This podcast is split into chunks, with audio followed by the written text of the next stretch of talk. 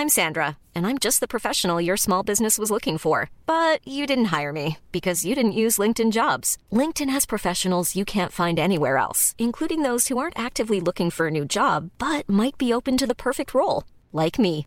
In a given month, over 70% of LinkedIn users don't visit other leading job sites. So if you're not looking on LinkedIn, you'll miss out on great candidates like Sandra. Start hiring professionals like a professional. Post your free job on linkedin.com/people today. Les amis, bienvenue, j'espère que vous allez tous très bien et si content de vous retrouver pour ce nouvel épisode de Côtier Mondial, le 17e, un truc comme ça, 17, 18e jour 9 de la Coupe du Monde et beaucoup de choses à dire. Beaucoup, beaucoup de choses qui se sont produites aujourd'hui. La victoire du Portugal contre l'Uruguay, mais même dans la foulée, comme vous voyez sur le menu. Celle du Brésil contre la Suisse. Et en début de journée, pour dire au revoir au match de 11h et de 14h, avec un petit peu de soulagement pour moi, mais aussi beaucoup de tristesse et une nostalgie un peu euh, préemptive qui nous guette. Les matchs du Cameroun, 3 partout contre la Serbie, et du Ghana, 3-2 contre la Corée du Sud. Oh, Ça va peut-être être l'épisode le plus long de Côté Mondial pour boucler cette journée. Et après, on va passer sur la troisième journée des phases de groupe. Puisque la deuxième s'est achevée avec la qualification du Portugal contre l'Uruguay. Troisième nation à se qualifier, après la France et le Brésil, quelques heures plus tôt. Une qualification méritée pour des Portugais qui ont battu des Uruguayens un peu trop pâles, qui se sont réveillés à la toute fin. Et grosso modo, je dirais, ce Portugal, pas commence à faire peur, mais on va avoir l'occasion d'en discuter. Il y a deux mois, je les mettais dans mon top 3 slash 4 des favoris de la Coupe du Monde. Je pense qu'ils ont encore fait un pas dans cette direction. Bref, on va avoir l'occasion d'en parler, du but fantôme de Cristiano Ronaldo aussi, de la déception des Uruguayens. Je vous donnerai ma note sur 20 pour chaque rencontre. Et la section prono, on va faire un petit truc euh, différent. Je vous expliquerai cette fois en fin de vidéo. Donc on est parti sur Portugal-Uruguay.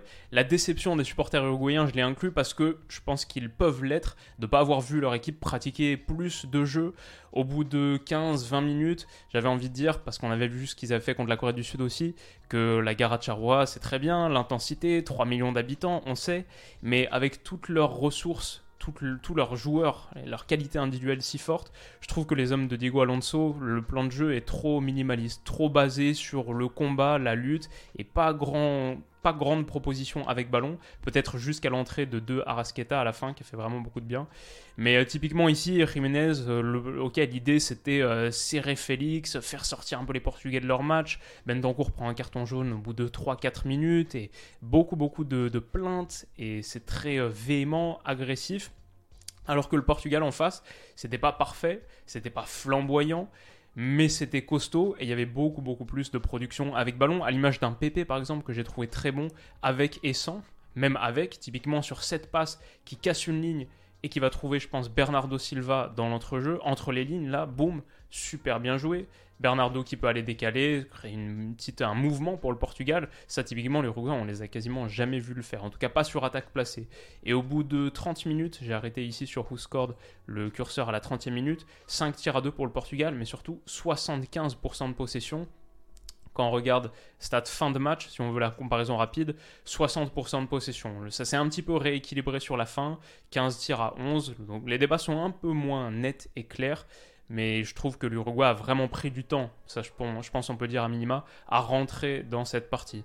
Et quand on voit par exemple sur les, ça c'est les ballons touchés par tout le monde, tout, sur les deux équipes, euh, Darwin Nunez 29 ballons, Cavani 21 ballons seulement, Suarez quand il rentre 11 petits ballons, et Arasqueta quand il rentre 31 ballons, lui quand le jeu est passé par lui, franchement c'était bien mieux, même s'il rate une grosse occasion, voilà, j'étais déçu de voir, bah, par exemple, typiquement Nunez, Cavani aussi peu touché. Je crois qu'au bout de 30 minutes, ils ont 4 ballons chacun.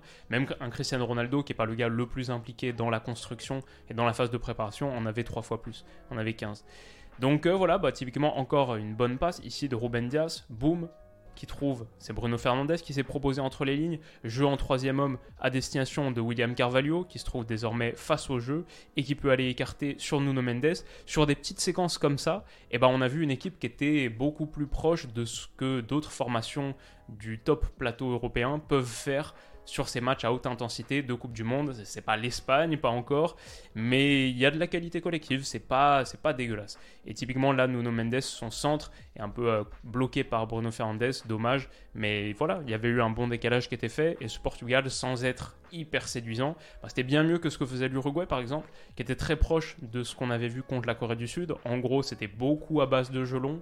Dès que ça récupérait vite, vite, aller très très vite vers l'avant.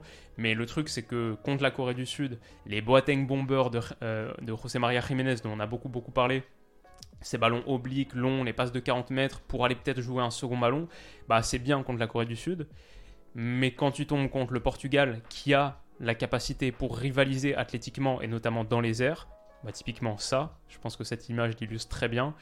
Pépé qui a fait un super match défensivement, bon, c'est tout de suite plus compliqué à mettre en place comme plan de jeu. Et c'est pour ça que j'ai trouvé euh, l'Uruguay assez terne.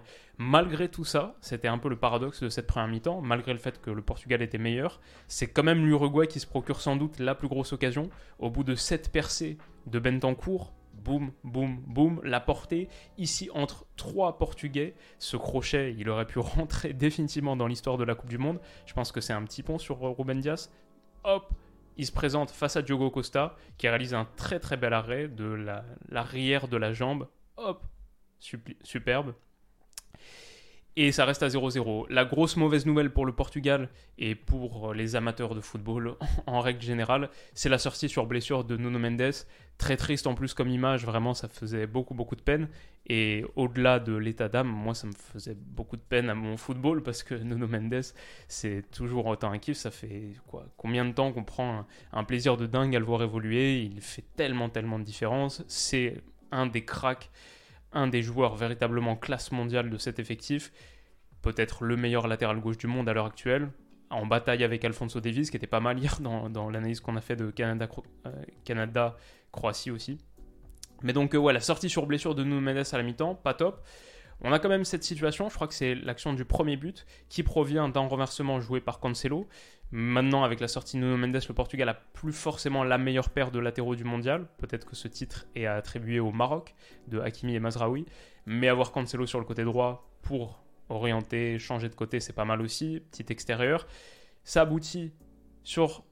Euh, qui est-ce qui donne ici? C'est Rafael Guerrero, je pense, qui est entré, qui donne à Bruno Fernandes tout ce que fait Bruno Fernandes sur cette action, c'est masterclass. J'ai tweeté dans la foulée, j'ai fait le travail de Bruno Fernandes sur le but, incroyable, avant qu'on se rende compte quelques minutes plus tard que c'est lui qui a marqué, puisque le centre n'est pas dévié par Cristiano Ronaldo. Mais là, la prise de balle, hop, pour échapper à la sortie de son marqueur, puis ensuite, hop, se retourner.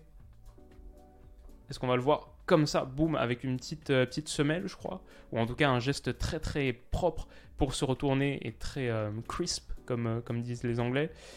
Boum, le petit ballon par-dessus la défense, sans élan, super bien mis, mais avec beaucoup de, sans élan, mais avec beaucoup de vélocité, la bonne hauteur, pile dans la bonne zone, qui fait que le gardien est trompé par Cristiano Ronaldo, bien sûr, qui s'est bien déplacé, qui n'est pas parti hors jeu, qui est parti à la limite. Il est couvert par Varela ici, qui fait une grosse erreur de placement. Donc euh, Cristiano Ronaldo, son impact et son, rôle dans le but est déterminant. C'est clairement sa présence et le fait qu'il menace qui fait que ça, peut rentrer. Bon, la célébration derrière, elle est peut-être un peu excessive pour un gars qui, je ne sais pas s'il sait absolument qu'il n'a pas marqué. Euh, il se dit, il y a moyen, bah, comme il le dit là Bernardo Silva, peut-être, peut-être. Ou alors peut-être qu'ils sont en train de discuter du fait, est-ce que tu étais hors jeu, oui ou non. Notamment euh, quand Ruben Neves vient lui demander là, et il a l'air très concerné, euh, notre, ami Ruben. Il était sûr, mec, t'étais, étais en jeu Oui. Il fait Ah, je sais pas, c'était, c'était ric-rac, toujours les mimiques. Mais oui, il était bien en jeu parce que l'alignement là était bon, mais Varela est vraiment très très loin derrière.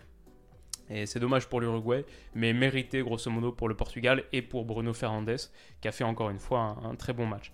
Euh, entrée de Luis Suarez à la 72e minute, ça, ça aurait pu être un tournant. Grosso modo, la fin de match, elle est plutôt à l'avantage de l'Uruguay. Le Portugal, à partir du moment où ils prennent l'avantage, je trouve, recule un peu trop, laisse un peu trop de ballons et un peu trop de possibilités à cet Uruguay qui avait pourtant si peu montré jusqu'alors. Voilà, Luis Suarez que les supporters appellent de leur vœu et sur ce coup franc tiré par des Arasqueta, il est là, il est à la réception, contrôle et sa frappe du gauche passe juste dans le petit filet, alors qu'il voilà, il allume à Diogo Costa à 3 mètres. grosse déception pour lui, pour le banc uruguayen, on le voit dans la foulée. Et ça aurait pu être une belle histoire de ce match. Ça ne le sera pas. Il y a pourtant eu d'autres possibilités pour l'Uruguay. Ici, ce petit euh, grand pont mis par Fede Valverde à Rafael Leao qui est entré en cours de match. Et pour le coup, Rafael Leao, que j'adore, comme vous savez, je trouve qu'il n'a pas fait une super bonne entrée. Il n'y a pas que ce truc, même avec ballon, il y a eu un peu trop de ratés. C'est dommage parce que son entrée la dernière fois contre le Ghana était euh, extraordinaire. Mais donc, petit ballon mis par Fede Valverde pour des Arrasqueta, dont le piqué est sans doute le petit piqué là quand tu es à cette distance de Diogo Costa, sans parler même de l'exécution techniquement, euh, juste le, choix du geste, je pense, n'est pas approprié. C'est dommage pour l'Uruguay. Et le Portugal s'en sort encore assez bien. Et oui, là, j'ai juste un club parce qu'ils avaient mis le ralenti. Euh, s'il y en a qui doutent du fait que Ronaldo le touche, oui ou non, on le voit là. Touche pas du tout.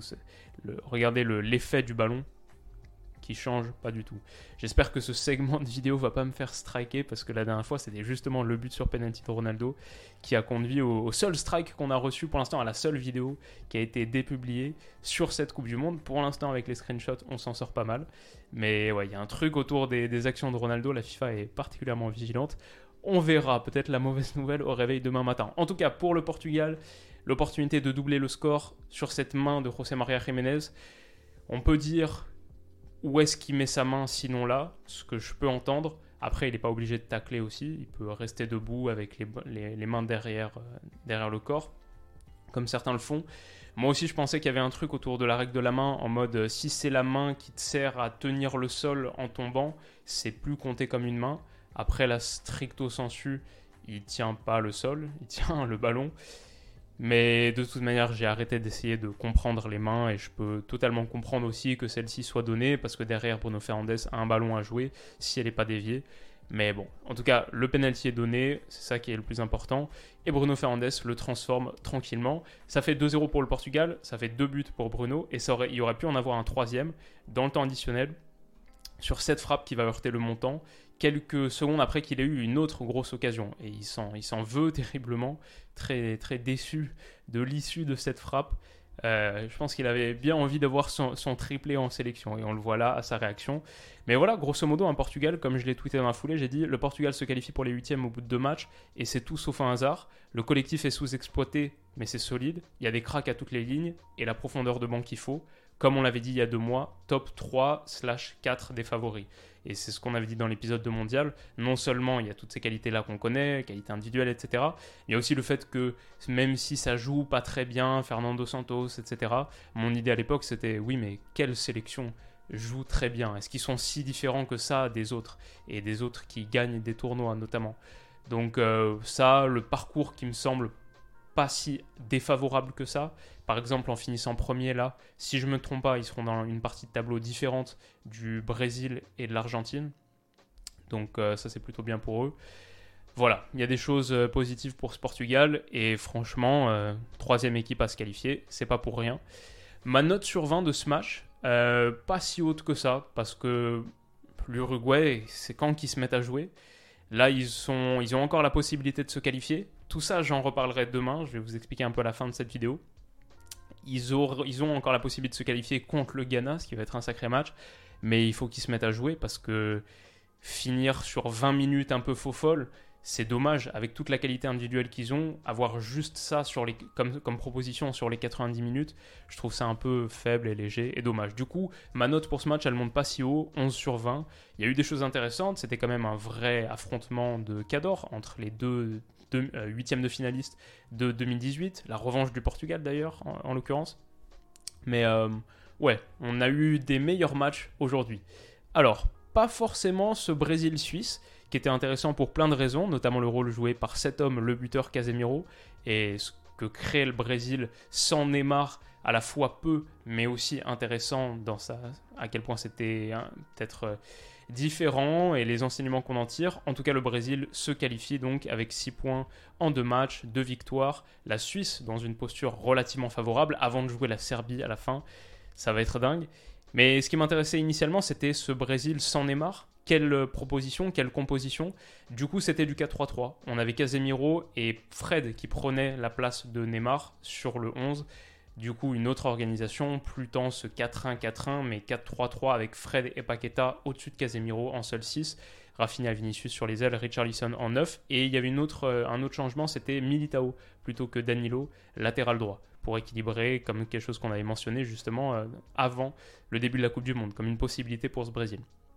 Et du coup, là, on le voit très bien, le trio de l'entrejeu Casemiro, Paqueta, Fred. On voit très bien le 4-3-3, la ligne de 4. Un Brésil qui a cherché à être assez équilibré et équilibrant avec les placements de d'Eder Militao et d'Alexandro de, de l'autre côté, pas trop trop haut. C'était intéressant, même si ça ne nous a pas donné un match hyper emballant initialement. Ce que j'ai trouvé un petit peu mitigé, c'est Lucas Paqueta. Il y avait des choses qui étaient pas mal, où on voyait sa qualité individuelle. Ici, typiquement, bon, bah, sur ce contrôle orienté, il fait la différence sur, il me semble que c'est Widmer, le latéral droit. Hop, centre pour euh, Richarlison qui est juste un peu trop court, dommage. Mais voilà, sur ce genre d'initiative, il montre qu'il peut être un joueur de différence, que sa place dans le 11 du Brésil n'est pas totalement galvaudée. En revanche, le fait d'avoir ce milieu euh, gaucher, milieu relayeur gaucher à gauche, parfois je trouvais que typiquement euh, le lendemain d'avoir vu l'Espagne, ça manquait un petit peu de combinaison au cœur du jeu. Je m'explique, en gros sur cette passe, je pense que c'est Thiago Silva, c'est Thiago Silva. Sur cette passe de Thiago Silva à Lucas Paqueta, pour moi le plus clair, c'est qu'il y a une autre remise à mettre ici ensuite pour Fred. Désolé, vous le voyez pas très bien, je dézoome un peu. Ici pour Fred. Hop, même pas forcément en une touche, en deux touches. Contrôle pied droit, passe pied droit, rentrée intérieure, et ensuite, y a, là, il y a un vrai espace à attaquer ensuite. Peut-être euh, Richarlison dans la profondeur, une fois que Fred est touché, ou aller écarter sur Vinicius en bas. Euh, Richarlison qui est voilà, juste là, mettre le ballon dans la profondeur. Bref, des choses qui sont possibles si tu te retournes à l'intérieur du jeu, mais Lucas Paqueta avec son pied gauche, du coup, son réflexe, ça va plutôt être de contrôler, de se mettre dos au jeu, ici, jouer en retrait sur Casemiro. Pourquoi pas trouver Casemiro en troisième homme Mais je me dis qu'un gars qui a un pied droit euh, et qui est orienté pied droit peut aller trouver un ballon intérieur très tranchant parce que ouais là il y a vraiment il y a vraiment quelque chose à faire. Après Fred le demande pas tant que ça et ça parle aussi peut-être de ce, milieu à 3 qui est pas pas parfait. Et là vraiment il y a la possibilité de le mettre. Il y a possibilité de mettre ce ballon sans aucun problème. C'est totalement possible. Donc euh, ouais, c'était c'était un peu dommage et du coup typiquement sur ce ballon, troisième homme, ok, tu vas jouer sur Vinicius. De l'autre côté, prise à deux des Serbes et fin de l'action pour le Brésil. Qu'est-ce qu'on a ici? Sur la relance serbe, ils ont aussi réussi à exploiter les petites failles, je trouve, de positionnement de cet entrejeu. Enfin, tout ça pour dire que je trouve que le milieu à 3 brésilien, c'est pas une franche réussite. C'était une expérimentation. Fred Paqueta devant Casemiro. Euh, je trouve que ce Brésil, sans Neymar, a vraiment un visage différent. Et même défensivement, tout le monde n'a pas forcément ses repères. Donc là, on est sur un ballon qui est perdu par Fred, qui était sur le côté. Ok, ballon perdu. Comment est-ce que ça se replace? Euh, Ici, on avait Eder Militao qui, était qui avait grimpé, qui avait proposé quelque chose, pourquoi pas, une course un peu dans le demi-espace là. Et qui derrière, ok, va vite chercher à redescendre, mais sans vraiment effectuer de pression. Il redescend. Fred, finalement, il est il se dit que quelqu'un va prendre son joueur. Bon, voilà, là il y a, là, il y a un problème. Ça, c'est un problème sur une phase de transition défensive. Littéralement, transition défensive, la transition de avoir le ballon à ne plus avoir le ballon, on pourrait dire, pour simplifier, phase d'attaque à phase de défense. Le fait de se retrouver comme ça, ça, c'est un vrai problème. Et la Serbie, la Suisse, pardon, pourquoi je dis la Serbie depuis tout à l'heure? La Suisse l'a bien exploité avec, hop, ce ballon ici mi-intérieur pour Djibril So, qui c'est bien, pardon, pour ici Granit Xhaka, qui va transmettre à Djibril So. Hop, comme ça. Et on voit Fred, il s'en rend compte un petit peu trop tard, mais ça permet à la Suisse de trouver un très très bon espace et d'aller décaler sur le côté et de se créer une situation dangereuse parce que cette transition défensive, elle est mal euh, configurée et mal exécutée. Et ça, c'est c'est un des petits trucs à mettre en lumière quand même sur ce Brésil qui cherche beaucoup l'équilibre et qui là en l'occurrence ne, parvient pas à le réaliser. Après voilà, euh, on a vu des Brésiliens qui ont quand même eu une grosse portion du ballon, ont été beaucoup beaucoup autour du dernier tiers. La Suisse était assez basse pour défendre forcément face à ce Brésil. Mais sans Neymar, souvent en première période, en tout cas, c'était un petit peu compliqué. Il y avait beaucoup de relais très intérieurs qui étaient cherchés. Euh, ça écartait pas assez sur les côtés pour moi par rapport à ce qui a été vu en seconde période. Et du coup, on finit par exemple typiquement sur une situation où Fred, avec pas trop de solutions à l'intérieur du jeu, décale sur Eder Militao qui est là et qui la solution, c'est qu'Eder Militao déclenche à 25 mètres. Et ça, pour moi, c'est un peu un échec de ton offensive et un échec de ton, de ton plan de jeu à nouveau sans Neymar. Donc la première période se termine quand même avec une nette domination pour le Brésil, 6 tirs à 1, ça c'est au bout de 45 minutes, 54% de possession. Mais il va y avoir ensuite un gros trou d'air au retour des vestiaires, ça c'est de la 45e à la 70e, 5 tirs à 1 pour la Suisse et 50-50 de possession. Les entrées de Rodrigo et de Guimarães, moi je trouve vont apporter beaucoup de bien, mais ça a mis un petit peu de temps à se dessiner. Peut-être le temps que Rafinha, que Richarlison sortent. La Suisse a eu beaucoup de mouvements intéressants, quelques grosses situations. Ici, typiquement, hop, sur ce renversement de l'autre côté, et Vinicius est un peu loin. Alexandro était très très central. Peut-être que ça aussi, c'est un petit, euh, il y a un petit péril dans l'organisation. Ouais, il faut un retour euh, salvateur taclé d'Alexandro, mais ça, ça aurait pu coûter euh, très très cher au Brésil. ensuite, il y a quelques tentatives dans la surface qui font peur. Heureusement, je pense que celui qui a fait un bon match, Casemiro, au-delà de son but, il a été dans un rôle un peu de, créateur bas, pas forcément celui qu'on connaît le plus de la part de Casemiro, mais typiquement, boum, cette passe qui casse une ligne, un petit peu comme Pepe tout à l'heure. Très très utile, hop.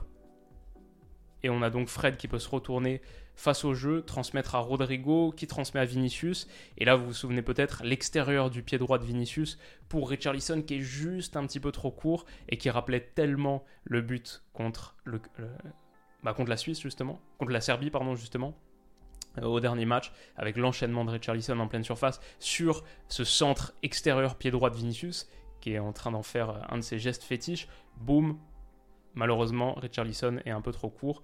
Et ça, c'était une belle situation qui a été créée par la première passe qui casse une ligne de Casemiro. Euh, Marquinhos ici, à, destination de Rodrigo. Euh, Rodrigo qui a beaucoup demandé le ballon à son entrée, qui a fait vraiment un sacré taf, qui prend un joueur en contre un, boum, le dépasse, un deuxième, boum, écarte sur Vinicius. Ah non, pardon, euh, troisième joueur, grand pont sur lui, sur Akanji qui est sorti, et perte de balle, ok mais euh, côté droit, est obligé de dégager en touche sur sa pression. Donc là, on voit sur cette action, hop, hop, hop, hop, hop, top entrée de Rodrigo. Vraiment, euh, je pense que son entrée change beaucoup de choses dans cette partie. Ça, c'est typiquement une situation où on voit Casimiro un peu en, playmaker, ce qui est assez rare pour être, euh, pour être souligné et mis en lumière, mais pas si rare avec ce Brésil. Donc intéressant. Et je pense que c'était une proposition soit de Rafinha, ouais, de Rafinha dans la profondeur. Ça n'a pas abouti. Il y a un but hors jeu qui est inscrit où, hop, sur ce ballon de Bruno Guimaraes, Richarlison le touche là et il est sur un retour de position de hors-jeu. C'est vraiment dommage parce que il le touche super bien. Le travail de Richarlison là sur cette action, euh, la petite déviation parfaite pour donner une vie à cette action. Il se déchire devant Manuel Akanji qui est un sacré client. Hop, petite déviation parfaite pour Rodrigo qui joue sur Casemiro. Casemiro qui s'est proposé comme euh, pas mal de, milieux brésiliens qui sont vraiment bien projetés sur la fin de match. Casemiro qui est là pour faire de cette action rapide quelque chose et qui va écarter, trouver un troisième homme qui écarte sur Vinicius.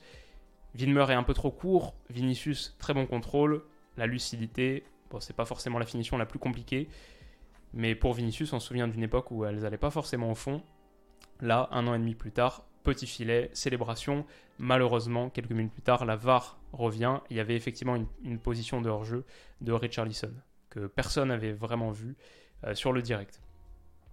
Bon, bonne interception. Le Brésil de plus en plus menaçant et dangereux sur attaque rapide. Je crois que la Suisse aussi physiquement a commencé à avoir un vrai contre-coup autour de la 70e minute, un peu à la fin de leur temps fort. Et le Brésil avait beaucoup, beaucoup de qualité d'accélération, la capacité à faire mal, notamment sur les côtés. Bah, la Vinicius qui prend un Candy en 1 contre 1, qui l'explose et qui provoque une faute. Oui, tout à fait à nouveau, à partir d'un moment, ça a commencé à tourner en mode euh, on cherche juste Vinicius et Rodrigo côté gauche. C'était le plan A, B et C. Et Anthony, qui est rentré en cours de match, a touché quelques ballons, mais beaucoup moins que côté gauche. Typiquement, la Marquinhos, ok, on vient d'avoir une belle accélération de Vinicius sur Akanji, on va insister dans la zone, hop, le relais. Est-ce que c'est Bruno Guimaraes ou non? Je pense que c'est. Est-ce que c'est Renan Lodi qui est entré? Je me souviens plus. Mais en tout cas, Vinicius est trouvé, faute provoquée encore. Généralement, les Suisses sur la fin de match, c'est Anthony de l'autre côté avec euh, Ricardo Rodriguez qui a qu'une seule idée en tête, stopper Anthony à tout prix. Généralement, sur la fin de match, les Suisses, c'était euh, le ballon passe, mais pas l'homme. Et beaucoup, beaucoup de fautes parce que c'était dur de résister physiquement à ce que proposaient les Brésiliens. Du coup, ce qui devait arriver arriva avec à nouveau un ballon de Marquinhos qui va chercher Vinicius. Et je trouve que le Brésil a beaucoup mieux exploité la largeur en seconde période. On avait Vinicius beaucoup plus sur le côté, ce qu'apportait Rodrigo, quoique lui c'était un peu plus au cœur du jeu. Mais ça permettait, le fait d'étirer un petit peu sur la largeur, Anthony de l'autre côté, ça permettait d'avoir un peu plus d'espace aussi à l'intérieur. Et de faire mal à des joueurs excentrés suisses qui, dans ces grands espaces de côté, avaient beaucoup, beaucoup de mal à tenir la cadence face à Vinicius et à ses accélérations répétées. Ici, donc, il s'appuie sur Rodrigo qui met une superbe petite remise de l'extérieur, a souligné le travail de projection de Casemiro. Est-ce qu'on peut remonter? On le voit là, ça c'est le moment où Marquinhos donne la passe. Là pour l'instant il est focalisé sur le ballon, ok. Mais quand il reconnaît la situation, il commence à se projeter dans ce petit espace intéressant qui s'est ouvert et une fois que Rodrigo rejoue sur lui, il se retourne et on voit un délice de frappe très légèrement contré par Manuel Akanji, mais super super but. J'adore la célébration avec Fabinho, son alter ego, son concurrent dans une certaine mesure sur ce poste, mais ça, parle aussi de la bonne entente qu'il y a dans ce vestiaire brésilien. Et euh, voilà, le Brésil prend l'avantage. But de Monsieur Casemiro, quel immense joueur on connaît toutes ses qualités, on connaît son palmarès, on connaît son histoire. Moi, ça me fait plaisir de le voir là avec le Brésil avoir un rôle aussi proéminent et aussi différent de ce qu'on connaît. Donc euh, ouais, super euh, Casemiro, c'est vraiment un des joueurs à suivre de cette Coupe du Monde. Et avec Stade, on n'aurait pas forcément pensé l'inclure dans notre top 10 à l'époque, mais on aurait dû parce que vraiment, euh, comme un autre gars dont on va parler là dans quelques minutes, lui on aurait vraiment vraiment dû. Mais ouais, Casemiro, sa Coupe du Monde est très sympa. Euh, qu'est-ce que j'ai voulu inclure ici Jusqu'à la fin, le Brésil a eu encore plus de situations. Rodrigo, là, qui est trouvé par Gabriel Jesus, hop, le crochet, magnifique. Et va se libérer un espace, il enchaîne, Zomer la sort. Ça a un petit peu tourné à la démonstration à la fin et peut-être un peu trop. Même sans Neymar, on a vu des Brésiliens un peu taquins, Vinicius notamment, qui ratait pas une occasion à la fin de mettre plein de petits gestes techniques. Le centre en coup du foulard, est-ce vraiment nécessaire? Moi ça me va, hein. Mais je trouvais que parfois il y avait un petit peu de la perte d'efficacité, pas forcément là-dessus, mais sur d'autres euh, moments où euh, c'était un peu moins efficace. Et c'était potentiellement. La Suisse, ça va, ils étaient, ils étaient corrects, ils sont pas trop énervés, mais tu fais ça face à, une, à un Uruguay par exemple, ou même à une Serbie. Je pense que ce serait un peu moins passé. En tout cas, victoire méritée pour le Brésil. Grosso modo, une victoire assez solide, d'une équipe assez équilibrée. Ma note sur 20 de ce match, 11 sur 20. C'était pas un top match, mais le Brésil, assez proche finalement du Portugal dans l'idée et dans, ce qui est fait, dans la proposition. Le Brésil se qualifie, troisième, deuxième équipe dans l'ordre à se qualifier, avec le Portugal donc la troisième pour l'instant au bout de deux matchs. C'est costaud, il me semble que le Brésil n'a pas perdu un match de phase de groupe de Coupe du Monde depuis 1998 je crois, ou peut-être un peu avant. Un, truc euh, totalement démentiel comme ça. Donc euh, on n'est pas surpris de voir le Brésil se qualifier et vraisemblablement ce sera à la première place. Ok, voilà pour les deux premiers matchs. On est déjà à 28 minutes. Je ne sais pas si on va avoir l'opportunité d'accélérer un peu sur la fin parce que les deux derniers, c'est les plus dingues de la journée. Cameroun-Serbie 3-3. But de Castelletto à la 29e. La Serbie qui en plante 3 dans la foulée, dont 2 juste avant la mi-temps. Pavlovic 45 plus 1. Milinkovic-Savic 45 plus 3. Et un troisième Mitrovic à la 53e. Et le Cameroun qui revient à l'heure de jeu. 3 partout énorme match de Coupe du Monde pour dire adieu au match de 11h. C'était euh, voilà, c'était des adieux réussis. Mitrovic qui est déçu, qui aurait pu en avoir un, deux ou trois de plus dans cette rencontre, qui a raté quelques grosses occasions, et la poignée de main entre Dragan Stojkovic et Rigobert Song, qui se félicite d'avoir offert à tout le monde une très belle rencontre. Par contre, qui se complique bien la vie avant le, dernier match de cette phase de groupe. Un match nul qui honnêtement, arrange pas grand monde. En tout cas, initialement, qu'est-ce que j'ai vu? Une Serbie qui était pas mal dans son expression. Ici, typiquement, le ballon renversé qui bat la pression, Zivkovic qui a fait un super match, qui met deux passes décisives. Euh, hop, ballon joué sur Milinkovic-Savic, qui écarte, beaucoup de jeux obliques, beaucoup d'espace trouvé entre les lignes, boum, dans l'intervalle, et à destination de Dusan Tadic, là, quand Dusan Tadic combine avec Sergei Milinkovic-Savic, puis avec Mitrovic, dont la tête passe juste au-dessus, ça donne des choses sympas. À nouveau ici Zivkovic pour Mitrovic, pour Dusan Tadic en talonnade remise en une touche, magnifique, magnifique. Dusan Tadic fait mine de centrer, Nicolas Nkoulou qui était en grande, grande difficulté, tacle dans le vide, Mitrovic envoie sa tentative sur le poteau. Le gardien ne se pose pas, le gardien qui n'était pas André Onana qui a été euh, exclu, du groupe, du rassemblement. Et ça, c'était euh, dès 9h50 du matin. Il faut avoir le cœur bien accroché sur cette Coupe du Monde et prendre son popcorn très tôt parce que ça part vite dans tous les sens. Et je vous passe tous les détails, mais en gros, une question apparemment euh, stylistique et peut-être petite tension dans le vestiaire à la suite du match, évidemment, contre, contre la Suisse. Et la défaite 1-0 en première journée. Pourtant, le Cameroun réplique vite, but de Castelletto sur une déviation de Nicolas Nkoulou qui se rattrape. Ça fait un partout. Explosion de Rigobert Song.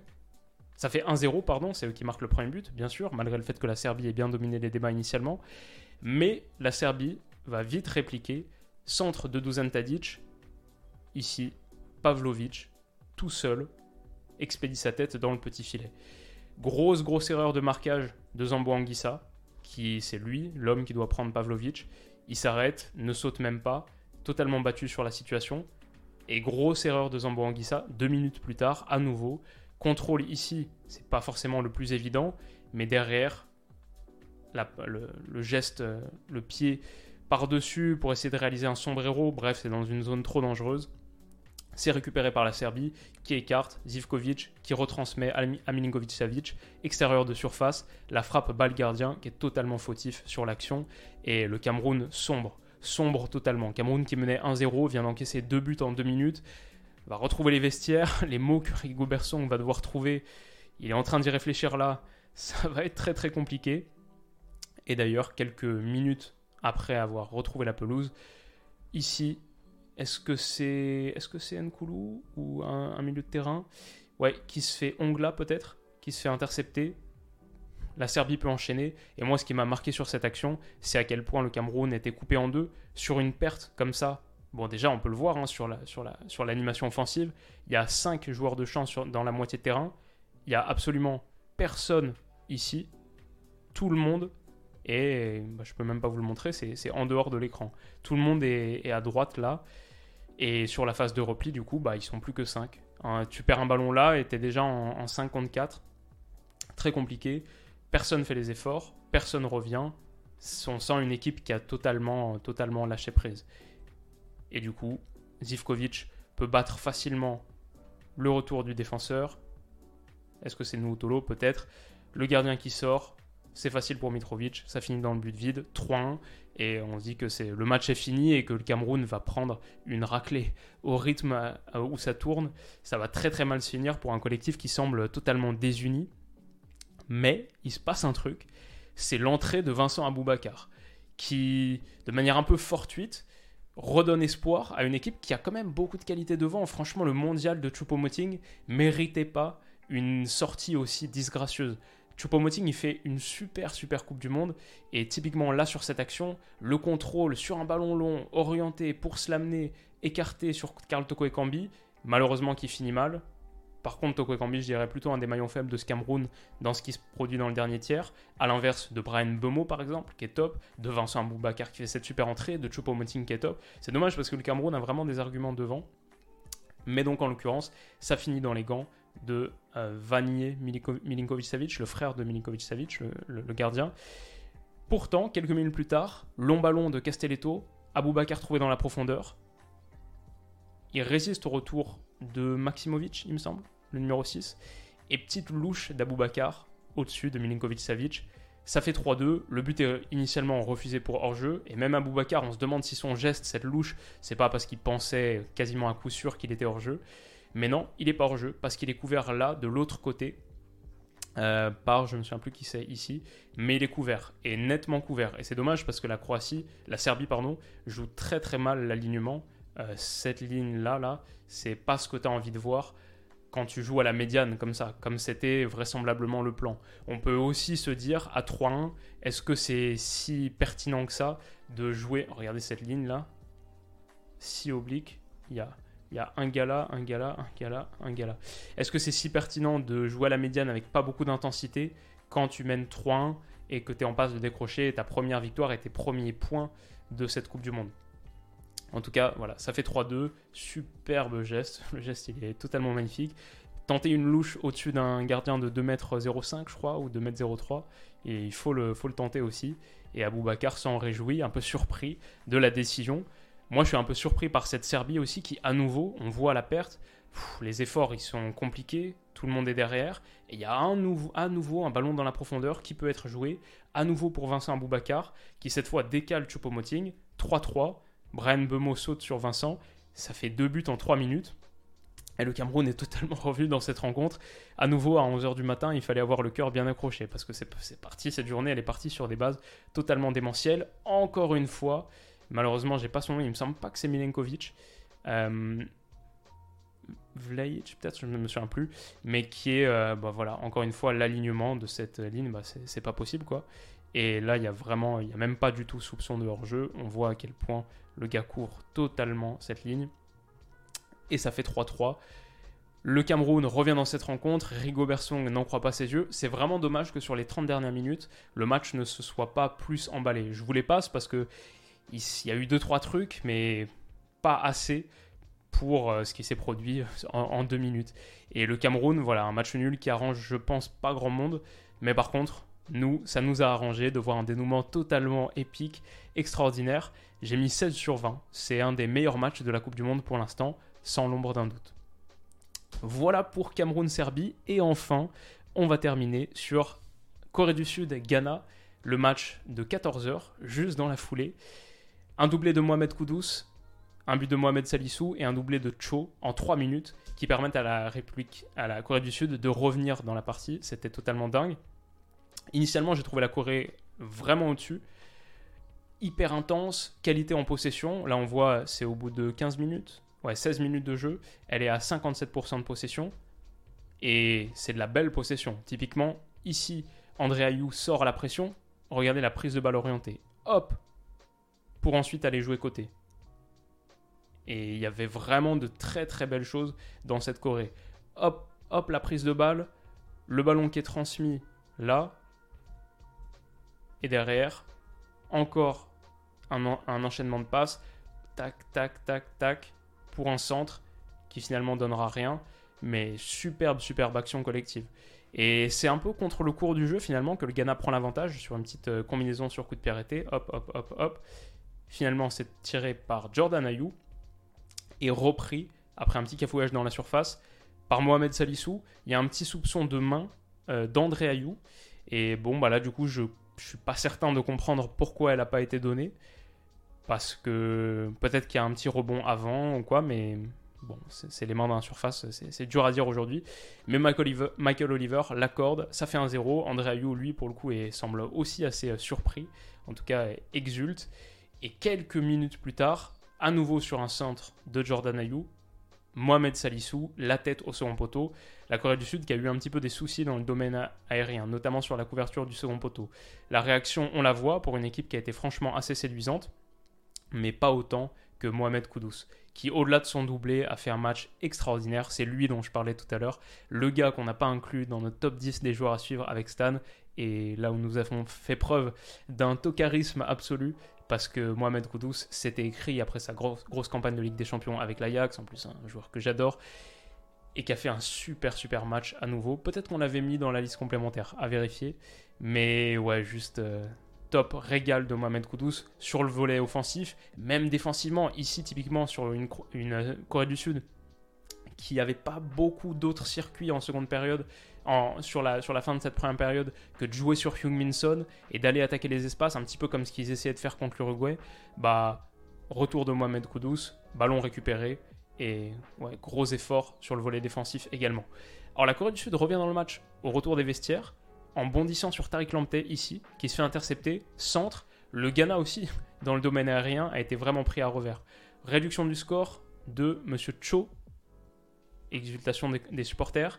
Deux minutes plus tard, hop, face à Tariq Lamptey à nouveau, supériorité numérique locale qui est exploitée, le 2 contre 1, petit ballon, encore un centre, encore au second poteau, et encore Cho image magnifique, une de mes images préférées de la Coupe du Monde.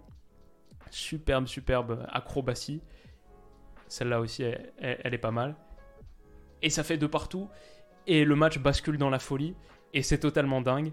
Et ça, c'est ce qui va me faire regretter. Là, on est en plein dans, plein dans le rush, en plein dans. C'est la Coupe du Monde, il y, y a des matchs constamment, c'est beaucoup de travail aussi de mon côté. Mais ces moments-là où on bondit devant son écran sur un Corée du Sud, Ghana, et un renversement de situation, et la célébration, et tout ce que ça veut dire, c'est ce genre de choses qui vont me faire euh, manquer la Coupe du Monde et qui vont me rendre très très nostalgique quand je vais revoir les images d'ici quelques semaines. C'était, magnifique. Et les matchs de phase de groupe, c'est toujours un, plaisir particulier. Je pense ma période préférée de la Coupe du Monde, en vrai. Même si là, maintenant, j'ai trop hâte de voir les matchs à élimination directe, bien sûr. Ça va être dingue. Mais, euh, mais ouais, gros, gros moment. Pourtant, le Ghana va reprendre l'avantage. Bon, j'avais quand même envie de mettre en, lumière cette prise de balle de Thomas Partey. La passe, hop, la prise de balle, jambe derrière, pour transmettre. Ici, avec Gideon Mensa. Hop, c'est raté, mais ça revient sur Mohamed Koudous au second poteau, qui se fait pas prier, qui met le troisième but, qui va chercher la caméra. Les images, elles sont dingues. Ce match était dingue. Émotionnellement, c'était un, autre, un autre niveau. Et la Corée du Sud, ici, j'ai inclus, euh, encore une fois, on fait une petite ellipse temporelle des 30 dernières minutes parce qu'il y a eu tellement d'occasions pour la Corée du Sud. Sur la fin, ils ont vraiment, vraiment poussé. Je crois qu'ils finissent avec quasiment deux fois plus de tirs que le Ghana. Ont eu beaucoup, beaucoup de situations. Une équipe très, très intense, très, très agréable à voir jouer. Et on était content pour le Ghana, en même temps, un petit peu comme tous ses supporters. Euh, déçu de ne pas voir sans doute un troisième but pour la Corée du Sud pour que ça reflète un petit peu plus justement le rapport de force et que les Coréens puissent rêver d'une qualification. C'est pas encore totalement impossible. Ils vont jouer le Portugal sur le dernier match, mais c'était ouais, vraiment une très très grande rencontre et ces gars-là peuvent être quand même assez fiers de leur équipe. Je pense que typiquement le Canada qui est pour l'instant à 0 points et la Corée du Sud qui a 1 point, c'est deux des équipes où en lisant leur total de points, tu lis pas les, performances qu'ils ont réalisées ou en tout cas le, ouais, le niveau d'intensité qu'ils ont mis surtout dans ce match parce que c'est vrai que c'était un peu moins fort quand même contre l'Uruguay. Mais ouais, une belle Corée du Sud sur cette rencontre et un très très beau match. J'ai mis 17 sur 20. C'est du coup, je pense, ma troisième meilleure note de la Coupe du Monde pour l'instant. Et je sais pas ce que vous en pensez. Est-ce qu'il y en a qu'on préférait peut-être le, euh, le Cameroun-Serbie? Les deux étaient top. Et c'était un, privilège d'avoir vécu ça en début de journée.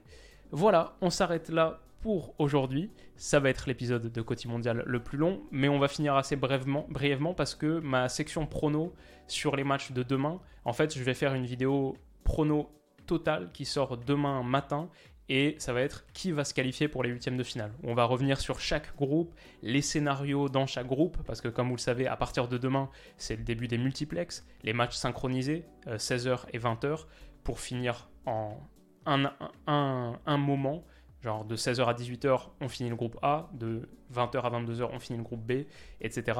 Du coup, je trouve ça plus pertinent de revenir sur chaque groupe, présenter les enjeux, les scénarios potentiels et vous donner donc mon prono de qui va se qualifier pour les huitièmes de finale. Ça, c'est demain. Voilà les amis, je crois qu'on s'arrête là-dessus. Merci à vous d'avoir regardé cette vidéo, très longue, peut-être de m'avoir écouté en podcast si c'est le cas, à nouveau comme je le disais hier. Petite dédicace à vous, à mes potes du métro ou euh, qui écoutent ça, je sais pas, au taf, euh, en télétravail, en faisant la cuisine, en faisant le ménage. Toutes les vidéos sont disponibles en podcast sur les plateformes d'écoute et je sais que pour certains c'est une solution de rechange qui est, euh, qui est assez agréable. Donc merci à vous d'avoir regardé cette vidéo. C'est la fin des matchs de 11h et de 14h. Demain on bascule dans une nouvelle partie de la Coupe du Monde. En plus euh, type multiplex, ça va, être, euh, ça va être un peu dingue. Il faut que je trouve une solution pour regarder les matchs en même temps. J'ai quand même dit que j'analyserais toutes les rencontres de la Coupe du Monde. J'ai pas trop réfléchi au fait qu'il allait y avoir les matchs synchronisés, donc ça, il va falloir trouver, trouver un stratagème. Mais je pense qu'on réussira à faire quelque chose de plutôt cool. Et voilà, il y a 4 jours de ça. Et après, c'est déjà les huitièmes de finale. Ça va être dingue. J'ai posé une petite question sur Twitter pour euh, boucler la journée où j'ai demandé Ok, on a vu tout le monde deux fois maintenant, on a pas mal de billes, c'est l'heure de se mouiller. Qui va gagner la Coupe du Monde? Et j'aimerais bien avoir votre réponse. On a vu tout le monde deux fois, il y a des tendances qui commencent à se dessiner, mais je suis pas certain qu'il y ait encore des un net favori qui se soit détaché. C'est encore, euh, elle, elle est très homogène cette Coupe du Monde, je trouve. J'aimerais bien savoir quel est votre favori aujourd'hui à l'instant T. Et peut-être euh, les pires équipes. J'ai demandé aussi le top 3 des pires pour l'instant. Et là aussi, je crois qu'il y a de la concurrence. Il y en a bien 5, 6, 7 qui se détachent. Même si, euh, voilà, il ne faut pas insulter l'avenir. On verra dans quelques jours. Peut-être qu'une de celles-là se qualifiera pour les huitièmes. Merci à vous pour votre patience, pour votre soutien. Et on se retrouve dès demain pour trois vidéos. Les pronos des qui va se qualifier en huitième, la conclusion du groupe A et la conclusion du groupe B. Ça va être une journée absolument folle, comme elles le sont toutes depuis un moment. Merci à vous de votre soutien et on se retrouve demain. Bisous.